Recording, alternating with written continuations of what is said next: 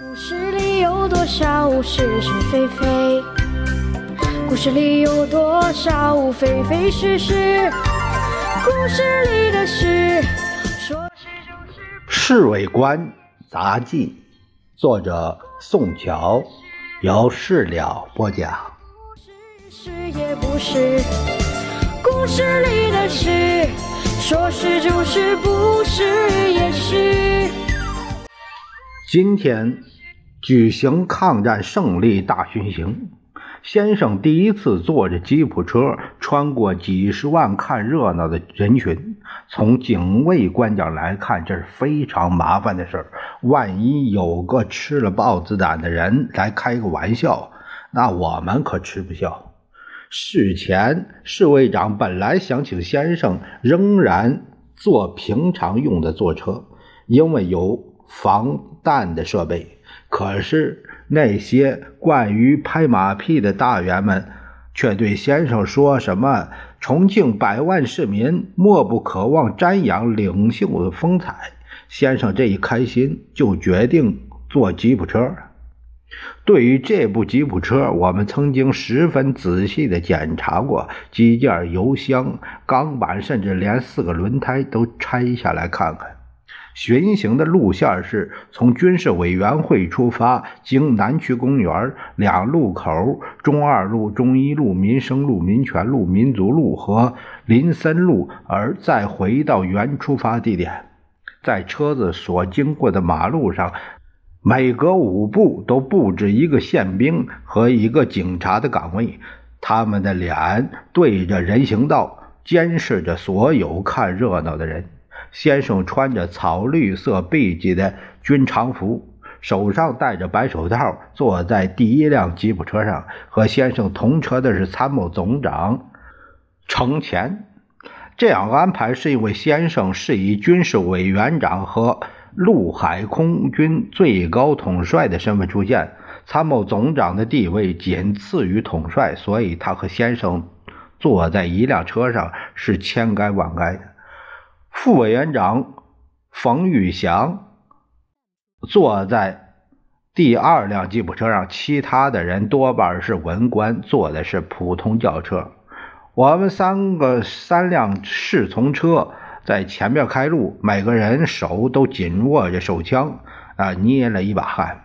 因为路旁看热闹老百姓太多，我们车子的行列只能像蜗牛似的向前爬行。一路上秩序都很好，来百姓不停的鼓掌喝彩。先生洋洋得意，站在吉普车上，拿手扶着挡风玻璃，四向的大点气头。说来也奇怪。当这些人们看见冯玉祥第二车时，他们的掌声更为热烈。好些人还在喊：“拥护冯副营长，冯玉祥万岁！”冯没有什么特别表示，只是向他们挥手致意。而这些人欢呼的声音越来越响亮。我偷偷回头看看先生一眼，他虽然还装作毫不介意的神气，可是勉强的很。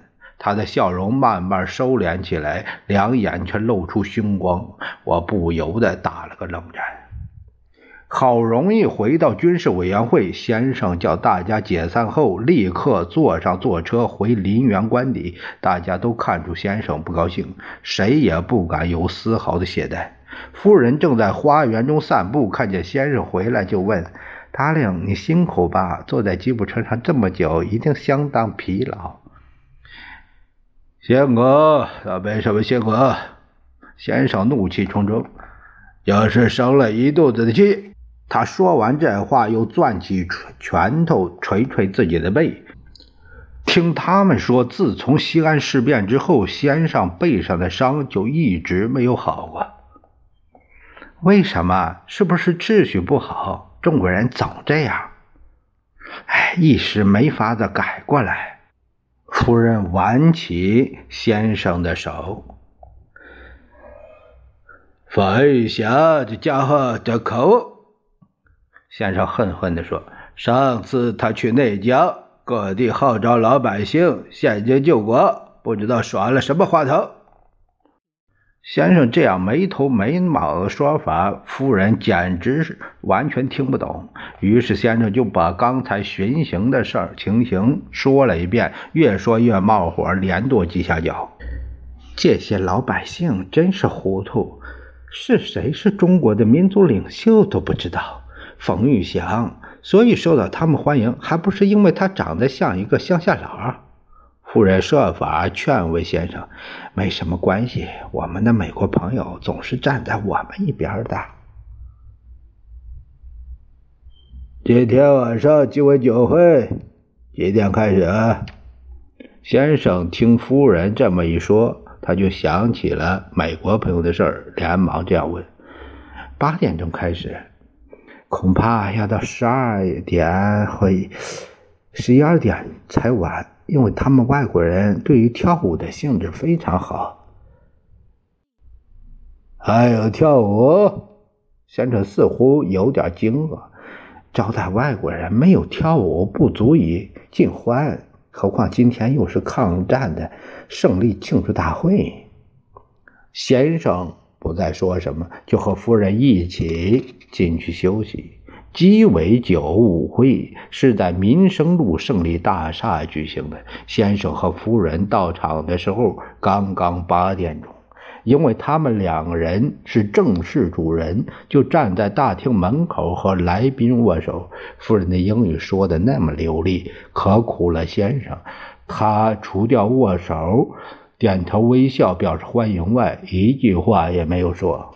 跳舞开始，先生更是一脸的尴尬相。新生活运动是禁止跳舞的，今天晚上只好说是新新生活。外宾中，各国大使和美国总部的高级军官都带了太太来，可是那些中下级军官带来的全是舞女、交际花一类的女人。这些人在这种正式场合中出现，实在不大妥当。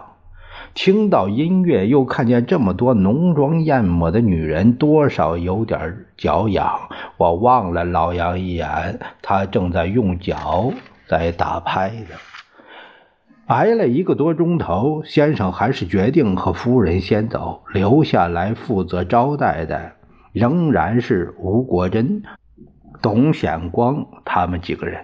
回到屋子里，老杨问我：“刚才脚痒了吧？”彼此彼此，哎，我还没有用脚打拍子呢。说不是就不是，是也不是。是是非非？故事里有多少非非是是？故事里的事，说是就是不。